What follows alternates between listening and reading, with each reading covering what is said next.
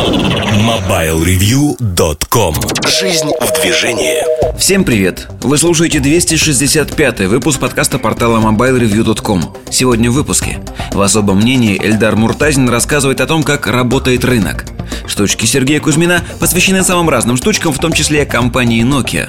В обзоре новинок Lumia 930 А в кухне сайта речь идет о работе. MobileReview.com Особое мнение Всем привет, с вами Эльдар Муртазин, и сегодня мы продолжаем тему того, как работает рынок как продаются телефоны, что с ними происходит. Это уже четвертый по счету подкаст а, особого мнения. Я думаю, что сегодня будет не менее интересно, потому что тема звучит очень просто. А как те или иные вендоры попадают на полки розницы, как они работают, какие условия выставляет большая розница. Большая розница, я имею в виду федеральную розницу, будь то бытовая техника, будь то такие компании, как Евросеть Связной, а, для того, чтобы вы понимали, как этот рынок представлен. Потому что иногда заходишь в один магазин, видишь ну, достаточно стандартный набор телефонов. В другом магазине он может отличаться.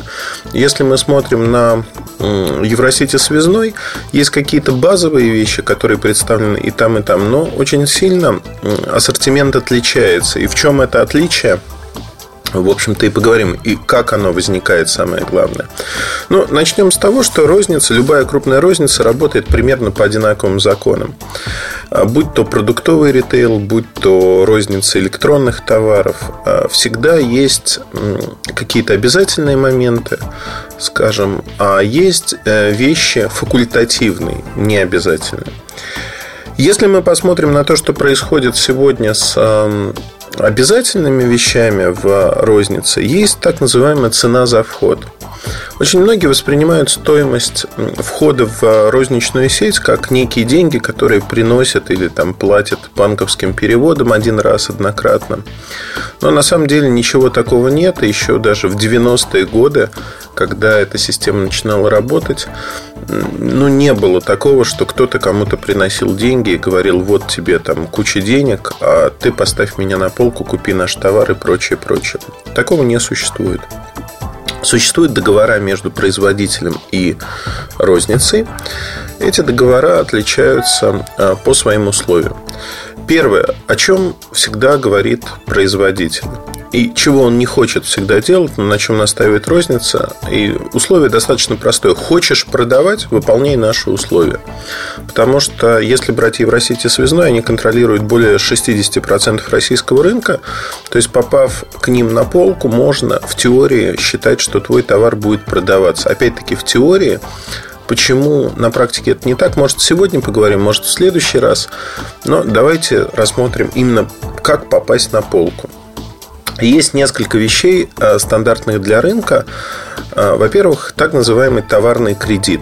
Если мы говорим о том, что э, ну, маленький бренд, большой бренд, не, не суть важно, продает свой товар, то вы, покупая этот товар, как правило, не платите живыми деньгами. Есть так называемая отсрочка платежа. То есть, по сути, вы получаете товар на какое-то время бесплатно. Если раньше, 10 лет назад, отсрочка платежа была 30-45 дней, сегодня это от 60 до 120 дней. Для крупных брендов это 60 дней, таких как Nokia, Samsung, Sony. Для э, марок поменьше, ну, например, Fly, это может быть 120 дней. То есть, что это значит? Это значит, что если вы 1 января ну, 1 января никто не работает, но тем не менее для удобства давайте там посчитаем, что 1 января вы отгрузили товар в адрес, ну, Евросети, например. И получите вы в лучшем случае свои деньги через 120 дней. То есть через 120 дней вы получите деньги за этот товар. Продажа не моментальная. То есть это не выглядит так, что вы поставили товар на полку и, в общем-то, все у вас хорошо. Конечно, такой подход он допустим для крупных вендоров, для крупных производителей, когда у вас есть финансовые ресурсы, потому что всегда, это всегда деньги. Вам надо произвести товар, вам надо его поставить, и деньги за него вы получаете не сразу.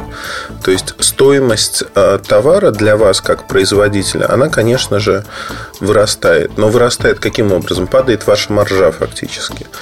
И когда а, люди рассуждают о том, что товар стоит 100 рублей, а продают его, допустим, за 170 рублей или там 150 рублей, то нехорошие сети наживаются очень сильно. Пожалуй, это не совсем так. У денег есть своя стоимость. Деньги всегда стоят каких-то денег. И в случае товарного кредита а, эту стоимость можно рассчитать как некую ставку а, годовую, но которая будет, наверное, на уровне 20%. То есть 20-22% это вот стоимость ставки при 60 днях товарного кредита. Если это 120 дней товарного кредита, это будет уже под 30%. То есть вы понимаете, что производитель закладывает тоже эти деньги а, в стоимость оборудования. Если бы рынок работал в живые деньги, то есть вы приходите в Евросеть связной к другой компании, и она оплачивает вам полностью товар то тогда стоимость товара была бы в теории ниже. На практике все пытаются максимизировать свои прибыли и заплатить э, меньше за товар сегодня, потому что не очень понятно, как он продастся завтра.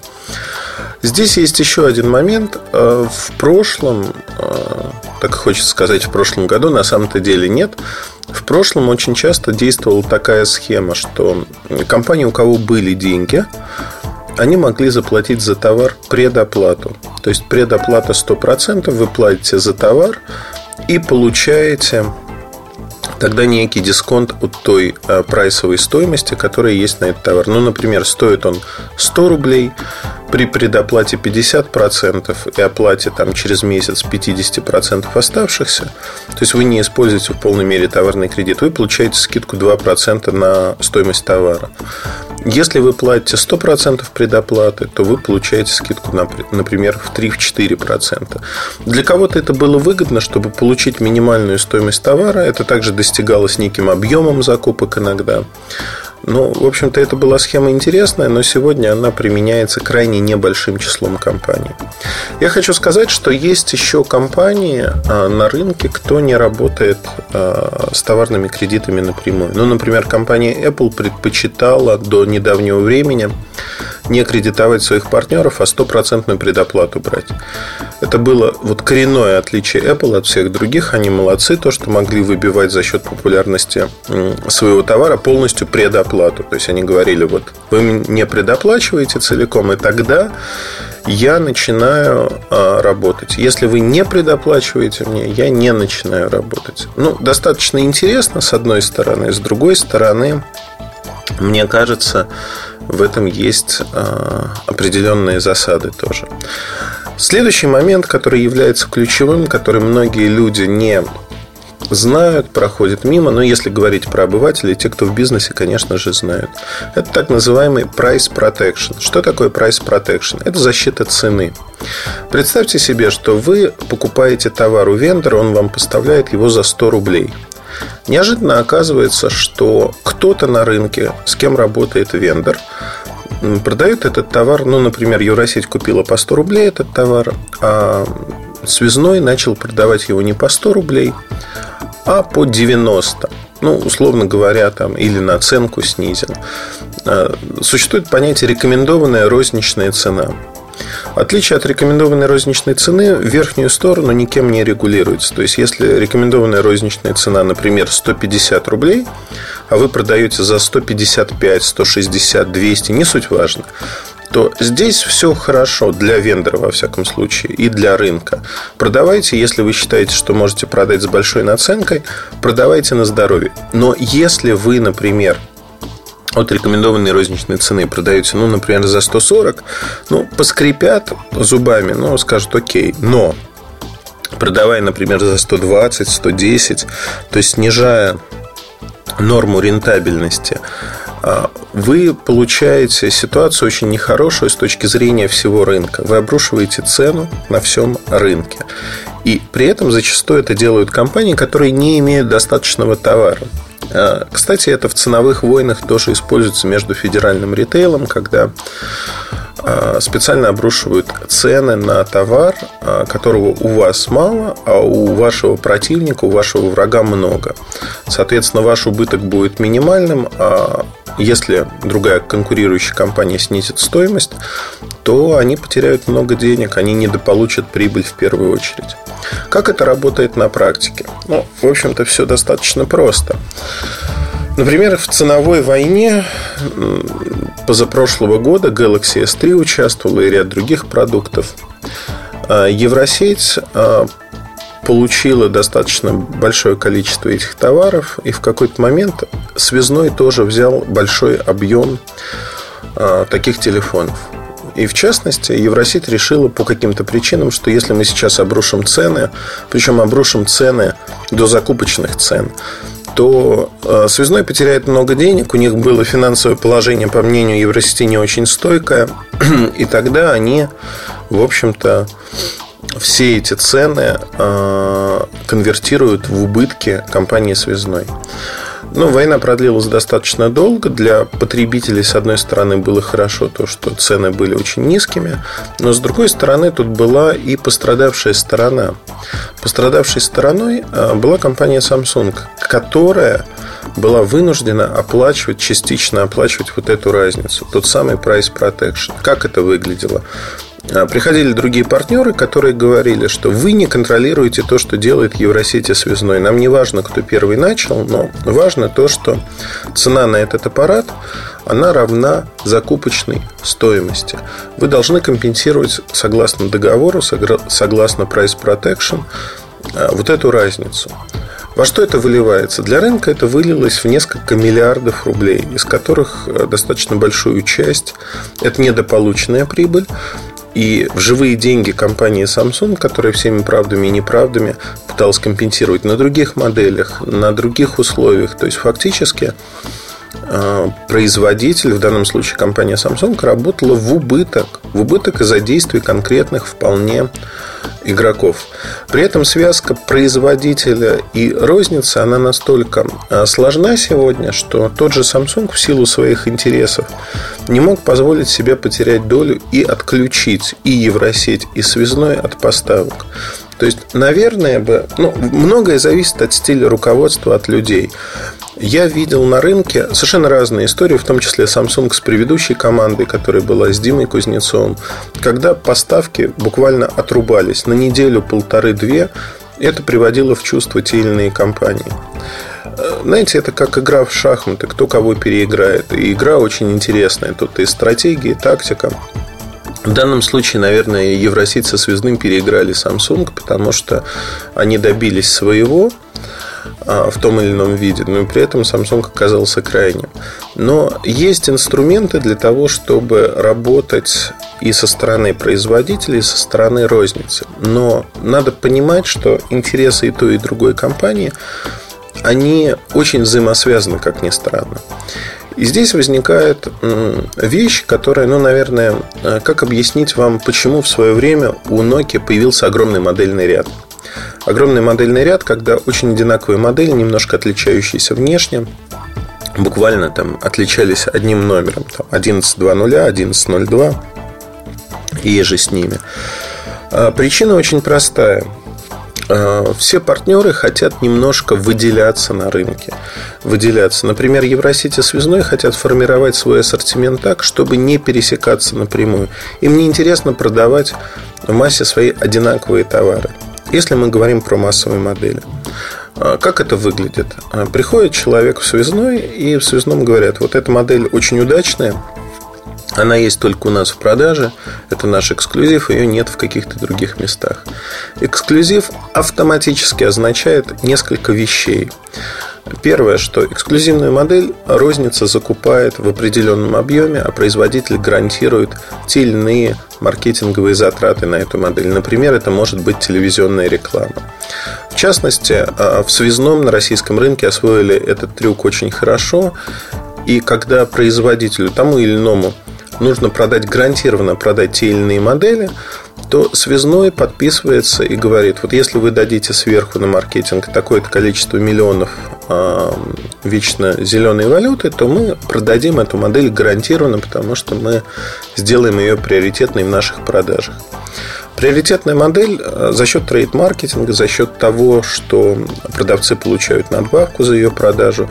Ну и самая компания, которая продает лучше всего, не лучше всего, это неправильно, которая ориентируется на эту схему, но работает, кстати говоря, хуже всех, это РТК, РТК дочерняя компания МТС, у которой чуть ли не ежедневно меняются приоритеты. Сегодня мы продаем Nokia, завтра мы продаем Samsung, послезавтра мы продаем Fly или свои телефоны. То есть там приоритеты меняются, вот знаете, так постоянно. Это как белка в колесе, которая мечется и не понимает, что делать, а не работает и колесо не крутится, то два шага вперед, один назад или там три назад, не суть важно.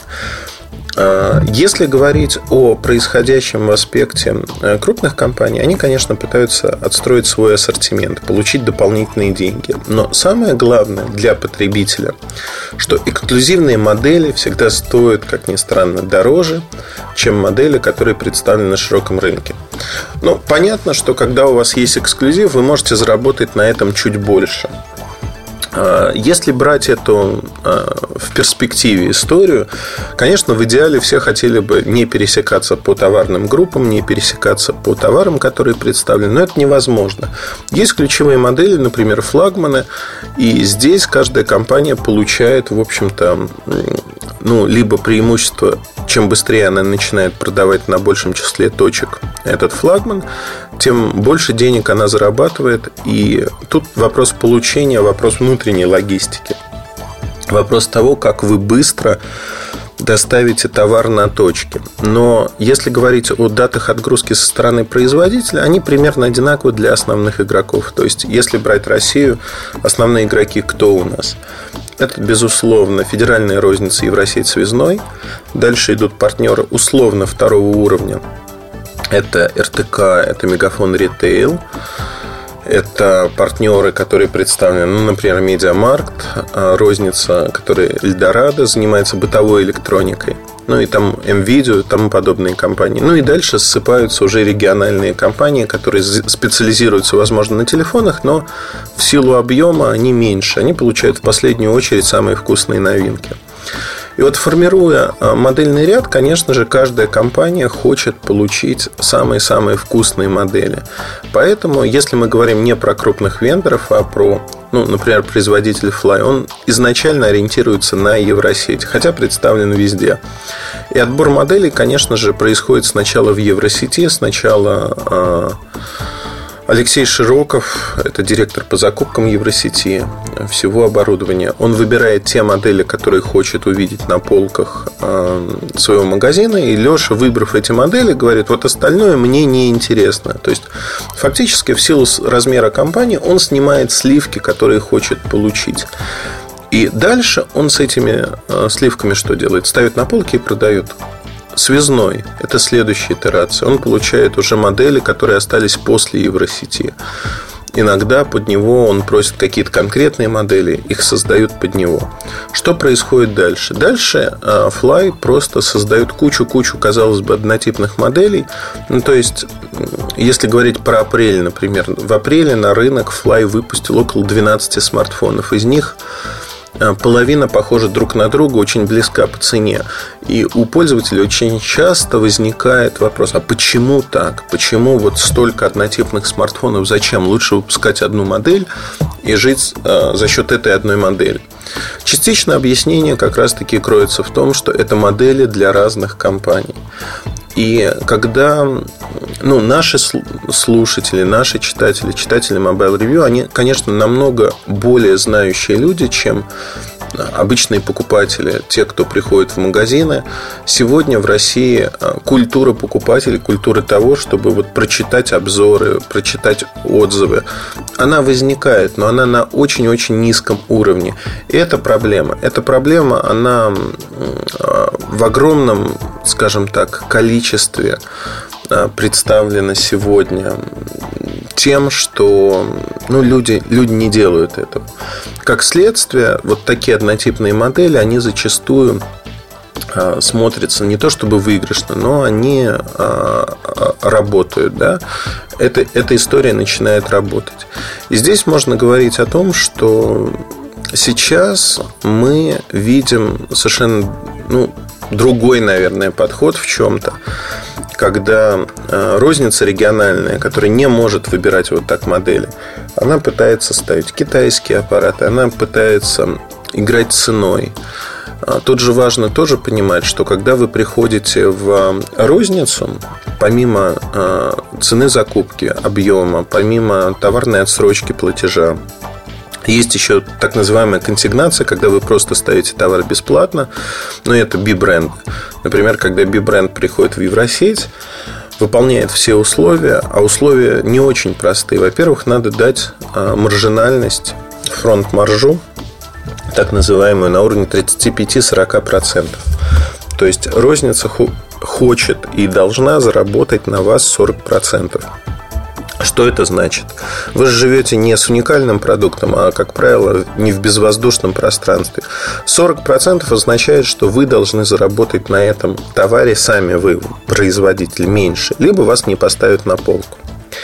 Э, если для вас федеральная розница важна, у вас есть объем, который вам надо реализовать, и другими методами вы его реализовать не можете, вы, скрипя зубами, соглашаетесь. То есть, фактически происходит ситуация, когда а, полностью маржа на продукте составляет, допустим, 50%. 40 вы отдаете а, Евросети, 10 вы оставляете себе. Это не огромные космические деньги, но вы думаете, что с оборота вы можете заработать. Помним еще про отсрочку 120 дней и тому подобные вещи. Дальше происходит следующее, что попав на полку, вы не попадаете в какое-то приоритетное положение. Для того, чтобы вас поставили лучше на полке, место на полке реально продается. Но продается не за живые деньги, а за вложение в маркетинг. Например, ставите промоутера, получаете лучше полку. Даже за промоутера надо платить. Хотите полку повыше на уровне глаз потребителя, когда он приходит в салон. За это надо платить. То есть накладные расходы, которые вы можете понести дополнительно, они достаточно огромные и заметные. И э, очень часто компании на них соглашаются, жертвуя вот своей прибылью из тех 10%, что остались. Почему? Да потому что это действительно один из немногих способов в объеме продать товар на рынке. Даже прямые продажи, например, через собственный интернет-магазин, они не действуют. А, Евросеть, Связной и другие компании можно рассматривать как машинку по продаже определенных категорий товаров, которая уже настроена, и если вы хотите быть такой же машинкой, вам надо будет э, вкладывать еще больше денег. И не факт, что это случится. Так вот, когда вы вкладываете деньги в эти компании, тут есть еще один момент. Э, вот 120 дней. Для би-брендов очень часто договор включает в себя позицию, что если товар не продан за 120 дней, он возвращается вам. А что это значит для вас? Это значит, что вы уже вложили деньги, вы заморозили их, и по какой-то причине товар не продается, он завис. И тогда, в общем-то, у вас серьезные проблемы, потому что вам этот товар либо надо забирать, что коммерчески невыгодно, либо снижать цену и продавать его. А в любом случае вы теряете деньги. Таких историй огромное количество, и розница этим пользуется очень активно, очень хорошо. Не только Евросеть связной, но и другие компании. Например, Медиамаркт специализируется на том, что очень часто у других игроков выкупает или берет на реализацию товар, который у них не пошел и продает его с большим дисконтом к рынку. То есть это такие спецпредложения, если хотите. Как правило, в медиамаркте спецпредложения, они в ящиках таких открытых валяются телефоны, не только телефоны, так в навал, что называется. И люди очень часто смотрят, о, классная цена, куплю-ка я. Как правило, это не ликвиды, и э, таким образом медиамаркт привлекает внимание к себе. Это своего рода рекламные акции. При этом они за это ну, фактически не платят. Это неудавшиеся модели, которые не удались в общих продажах. Зачастую, но не всегда, подчеркну еще раз. То есть здесь э, очень часто вот происходит вот так. Есть еще одна идея, которая часто непонятна новым людям, пришедшим на рынок, э, выстраивающим свои продукты. Это могут быть вендоры, это могут быть дистрибьюторы, кто получил какой-то продукт, но нашел в Китае, Тайване, не суть важно. Ему кажется, что этот продукт сейчас взлетит просто. А откуда такие высокие ожидания? Высокие ожидания возникают из-за того, что они видят, что, ну, например, а, некий телефон в Китае стоит 10 рублей, а в России он продается в 10 раз дороже, за 100 рублей. Ну или там 100 и 1000, не суть важно. Просто размерность нам интересна, а не реальные цифры. Так, что происходит с этим телефоном за 10 рублей? Его надо минимально локализовать, его надо сделать там коробку русскую, надо сертифицировать в России, и на небольшой партии, там, в 5-10 тысяч штук, в общем-то, его себестоимость возрастает до, допустим, 13 ну, рублей. И дальше возникает вопрос. Ага, вот у меня такой телефон, он стоит для меня 13 рублей, сейчас я там добавлю еще рублей 7, 8, мне этого хватит вполне. Будет он стоить не 13, а там 20 рублей. Приду в розницу и Евросеть оторвет у меня с руками, ногами этот аппарат. Ну, во-первых, зайти в Евросеть связной и другие компании не так уж просто. То есть дойти до нужных людей. Это действительно проблема. Но второй момент, который я наблюдал своими глазами много раз, когда люди доходят до закуперов, э, доходит до тех, кто отвечает за закупки, возникает один вопрос. А почему я должен вас купить, если у меня есть уже аналогичный в матрице аналогичный товар, который дает мне 40% а, рентабельности, 40% маржи, э, не рентабельности, а именно маржи, 40% маржи. И чем вы лучше? Вы никому не известны, а вашу марку надо развивать, вы готовы вкладывать дополнительные деньги. И вот тут э, люди ломаются. Ломаются, потому что та выгодная цена, которая есть в Китае, но оказалось неожиданно, что не они одни такие. Да? Есть куча компаний, кто привозит точно так же товары и эффективно выстраивает взаимодействие. И они уже есть на полках этих компаний. То есть создается обманчивое впечатление, что та высокая розничная цена, которая транслируется, она связана с высокой закупочной стоимостью товара. Это стереотип, это ошибка. Как правило, а, вот та закупка, которая существует, она очень эффективна, и зачастую вы не сможете конкурировать с ней. Если говорить, например, про Здравый смысл, он подсказывает нам, что чем больше объем закупок, тем меньше цена. Исходя из этого, вот Fly сегодня занимает 18% российского рынка, он номер 3 по продажам в России и телефонов, и смартфонов. И у Fly а, закупочные цены, которые они добиваются на китайских фабриках, они минимальны. Зачастую это очень близко к себестоимости самих фабрик. И если вы не покупаете в таком объеме миллионами штук, вы не добьетесь никогда такой закупочной цены. Соответственно, конкурировать с флаем вам придется очень тяжело, если не уникальный продукт, да и если он тоже уникальный, в общем-то, будет очень тяжко. И здесь с федеральной розницей тяжело говорить, потому что либо вы соблюдаете условия, либо нет, но это всегда для вас кабальные условия, которые не дадут вам возможности продавать товар широко. Вам всегда нужно платить за этот товар и платить намного больше, чем вы рассчитываете. Знаете, это как с ремонтом. Во время ремонта вы можете посчитать все, сколько стоит, сколько стоит работа, но в процессе строительства или ремонта у вас всегда возникают дополнительные непредвиденные траты, которые могут увеличить у вас бюджет ну, в полтора, даже иногда ну, в два раза это уже запредельно, но, как правило, цены, сроки, все это ползет, и э, надо быть к этому готовым. Если говорить про работу с розницей, тут та же самая история. Но не все так печально, наверное, потому что всегда надо находить компромиссы. Компромиссы, которые позволяют поставить ваш товар на полке. Не всегда это должны быть полки крупных федеральных сетей, это может быть э, компьютерная розница, это может быть вообще не IT-розница, не телекомовская, а какая-то другая, возможно, там вы найдете э, свое отдохновение. Ну, то есть, если про аксессуарику говорить, я видел, как ее продавали и в аптеках, и в других местах, и продавали достаточно интересно. Все зависит от вашей креативности и подхода. Но главное, что да, если мы говорим о работе с федеральной розницей, то затраты на эту работу, они очень и очень высоки. И сегодня нести такие а, расходы может крайне небольшое число компаний. К радости или к сожалению, не знаю, но это действительно так. И если мы говорим о происходящем э, сейчас, то этот рынок, он возник, ну, то есть вот условия игры на этом рынке, они тоже возникли не на пустом месте.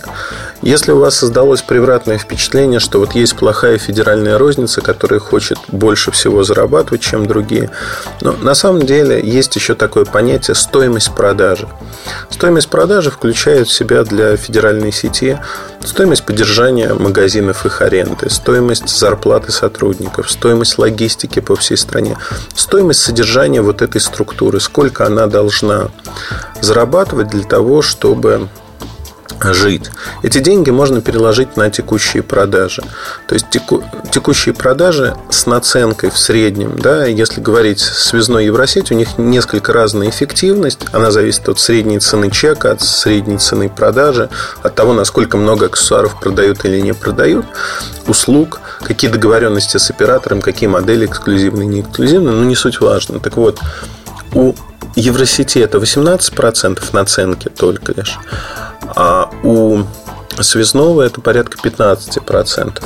То есть, что получается? Получается, что если а, связной например, делает наценку на товар, там стоит 100 рублей, он продает его за 115, то связной фактически работает в ноль. Он ничего не зарабатывает. Осознали, да, стоимость вот, поддержания структуры 15%.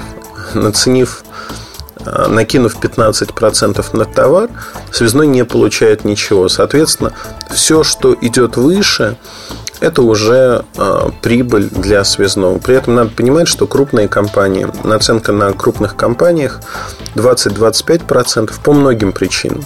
Первая причина, наверное, наличие серого рынка, который при разнице... Сегодня разница товаров на сером рынке и в официальных поставках составляет от 15 до 30 процентов.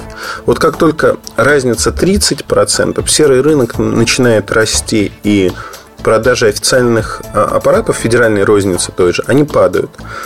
Если 15-20%, люди все-таки предпочитают гарантию обслуживания и идут в Евросеть связной и другие компании. Это тоже своего рода автоматическое регулирование этого рынка. Потому что если мы говорим про крупные компании, которые торгуются в огромном количестве стран, всегда есть лазейка, где достать товар подешевле по тем или иным причинам. Там вот не пошло, купили много. И поэтому этот товар попадает в Россию, его можно вот так купить.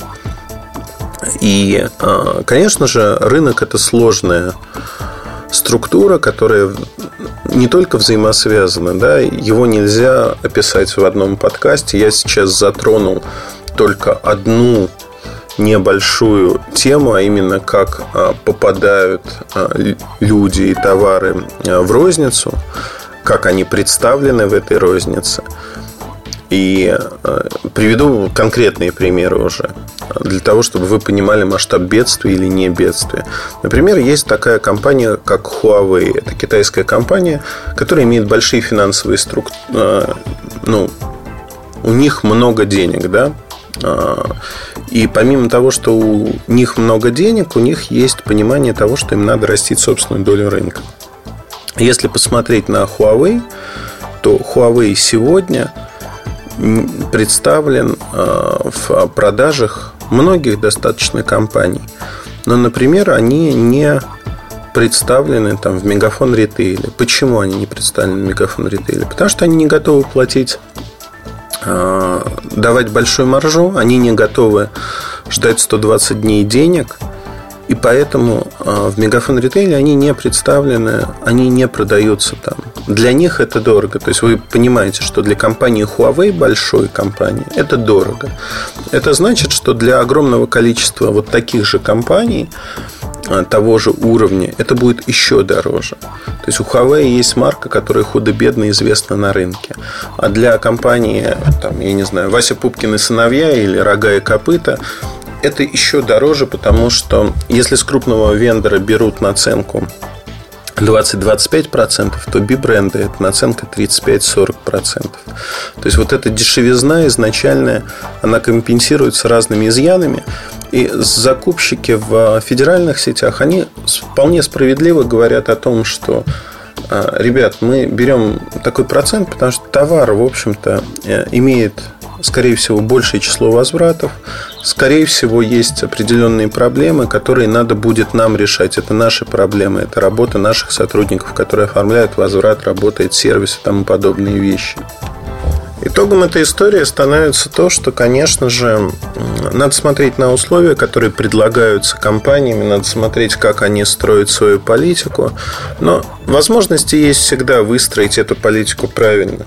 Я в рамках своей работы очень часто э, консультирую те или иные компании, вендоров, которые приходят на российский рынок, как им выстроить отношения, что реально, что нереально, как, на какой объем продаж они могут рассчитывать, исходя из того, ну, чем они обладают в данный момент, какими компетенциями. И здесь очень важно понимать, что чудес на свете не бывает. Да? С одной стороны, можно, конечно, опустить руки, сказать, все очень дорого, мы не будем работать. А с другой стороны, если вы выходите, то, что я называю, на некую космическую скорость, знаете, это критичная скорость отрыва от притяжения Земли и выходите на орбиту. Дальше это худо-бедно начинает работать, и вы в некой лиге закрепляетесь среди других вендоров, нарабатываете отношения с компаниями, и уже у вас идет бизнес в, по некой накатанной колее. Это, в общем-то, достаточно важно, потому что, получая такие возможности, вы э, переходите в другую лигу зачастую. Но э, преодолеть первичное сопротивление рынка, первичное сопротивление розницы, как федеральной, так и небольшой, достаточно сложно всегда. Но закрепившись, вы постепенно начнете развивать свой бизнес. Вот а, с точки зрения а, попадания на полки я, наверное, описал, ну так, очень общо, но описал то, как это происходит в России. Э, если говорить про операторов, там история немножко другая, операторские модели, операторские телефоны. О ней я, наверное, расскажу отдельно, потому что получается иначе очень много, а хотелось бы все-таки более-менее подробно останавливаться на этих историях и рассказывать их уже связано, чтобы у вас в голове сложилась целостная картинка происходящего. Наверное, здесь я остановлюсь, потому что можно рассказать уже чуть больше, но это будут детали, которые для понимания полной картинки не так важны. А в следующий раз мы тоже поговорим про рынок. А о чем еще не знаю, но есть много тем, потому что могу говорить годами об этом. Удачи, хорошего настроения. Спасибо, что вы были а, с нами. Если вам понравился этот подкаст, то порекомендуйте его своим друзьям, расскажите. Мне кажется, вот эта серия про то, как работает рынок, этот ликбез, он очень важен. Потому что он снимает огромное количество вопросов, а, которые возникают у многих людей. Почему это именно так? Почему такая цена возникла? Я стараюсь на эти вопросы ответить. И вот эта серия, она будет, конечно же, продолжаться, потому что я вижу искренний неподдельный интерес с вашей стороны. А, в почте, в Твиттере меня просят продолжать, подкидывают темы. Ну, наткнувшись на золотую жилу, было бы жаль не разработать ее. Расскажу все, что знаю. Удачи, хорошего настроения. До связи. Пока. MobileReview.com